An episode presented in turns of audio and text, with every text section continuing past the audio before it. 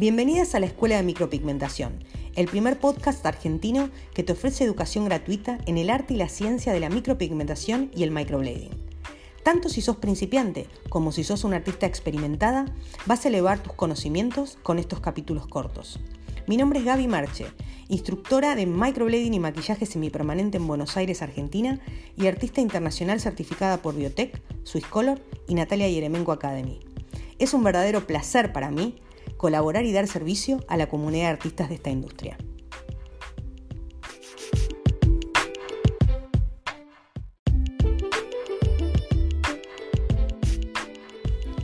Hola, soy Gaby Marche y hoy vamos a hablar de bioseguridad en los procedimientos de maquillaje semipermanente. Pareciera que en estos tiempos de pandemia de COVID-19 se volvió un tema importante, pero les tengo una noticia, siempre fue igual de importante. No se trata solo de ponerse un par de guantes, se trata de comprender conceptos de higiene y seguridad y entender por qué es tan significativa cada medida que tomamos. Desde mis primeras clases incorporo este tema y cada vez lo fui incorporando en mayor profundidad y para mi asombro todo era nuevo para las artistas que venían a tomar un perfeccionamiento. Les voy a contar los conceptos fundamentales y se los voy a explicar de una manera breve y sencilla. Vamos a empezar con tres definiciones básicas. Limpieza, desinfección y esterilización. Escucha bien, porque una base teórica sólida es fundamental para las buenas prácticas. Empecemos por la limpieza.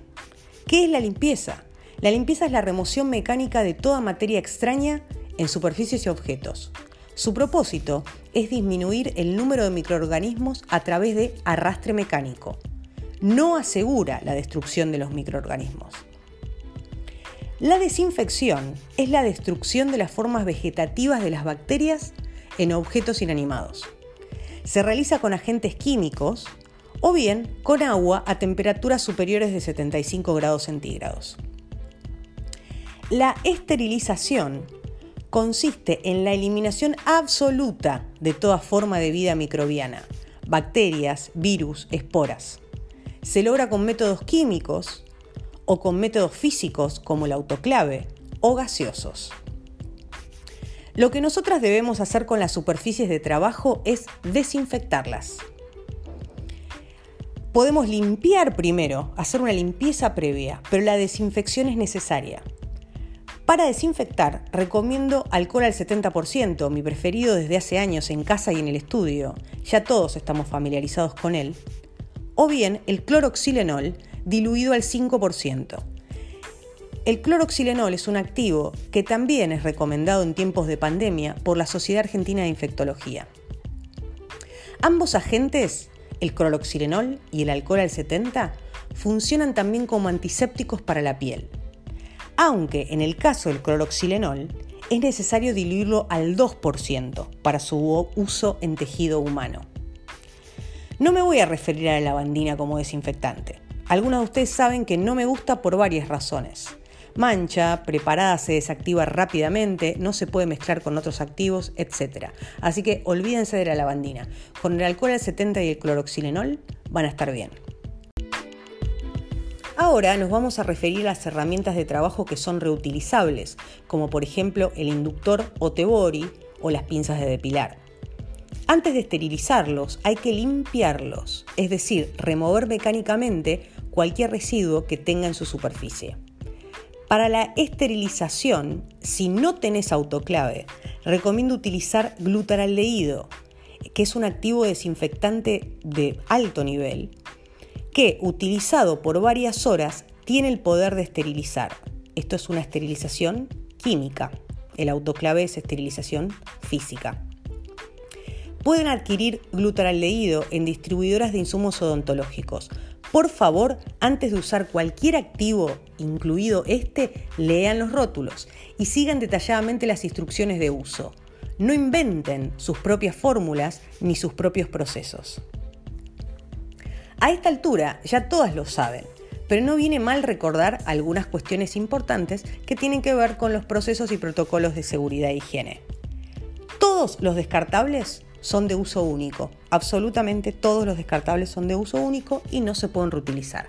Hablamos de caps, de anillos y por supuesto, ni hablar de las agujas.